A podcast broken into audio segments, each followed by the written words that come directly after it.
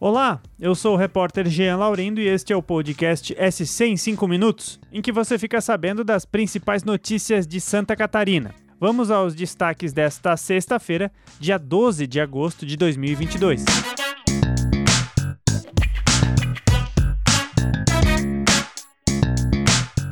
A estudante de 23 anos que foi presa no fim do ato pela democracia no centro de Florianópolis, na quinta-feira, obteve decisão judicial para ser solta na tarde desta sexta, dia 12. Ela estava detida na penitenciária feminina da capital. A justiça entendeu que não houve legalidade na prisão em flagrante, mas considerou que não há justificativas para que a detenção seja convertida em prisão provisória. Isso porque a mulher é estudante, tem residência fixa e bons antecedentes.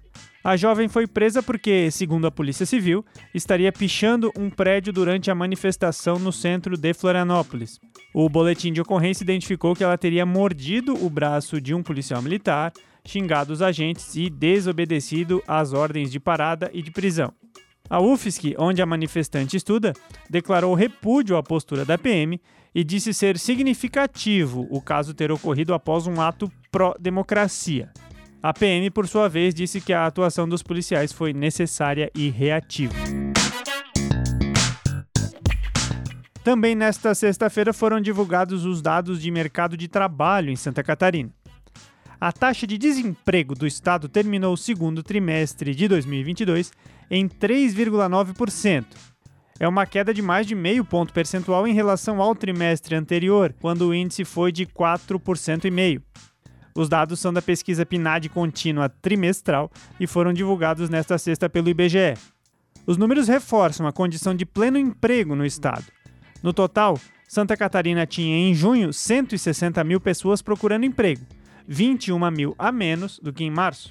Apesar de baixa, essa não é a menor taxa de desocupação já registrada em Santa Catarina. O recorde foi no fim de 2013, quando o indicador chegou a apenas 2,6%. E agora o assunto é eleições 2022. O início da campanha eleitoral, na próxima terça-feira, dia 16, aumenta a expectativa também sobre a propaganda política em rádio e TV, que tem início no dia 26 de agosto. A divisão oficial do espaço destinado aos candidatos ao governo de Santa Catarina só será divulgada no dia 18.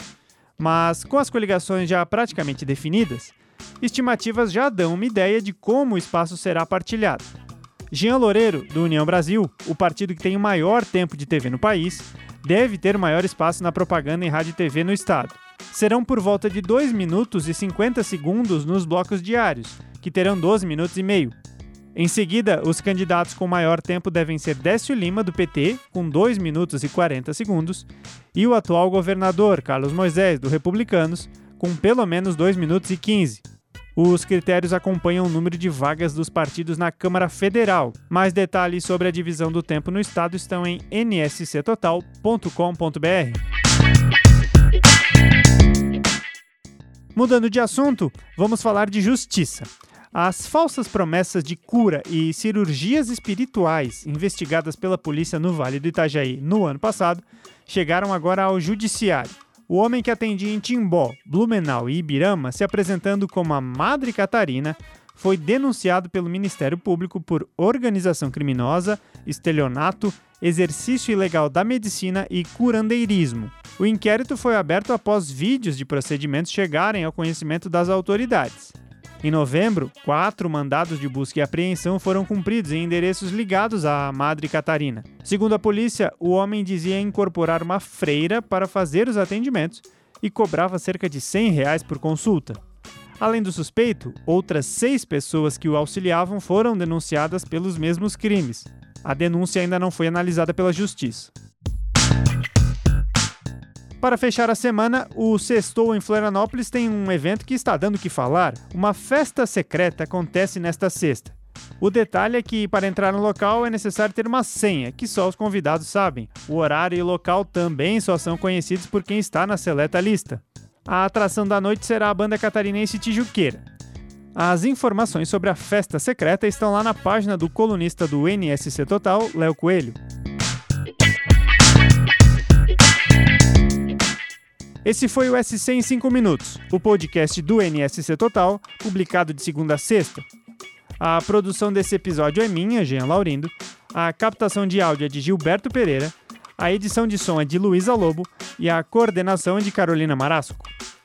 Essas e outras notícias você pode conferir em nsctotal.com.br. Bom fim de semana!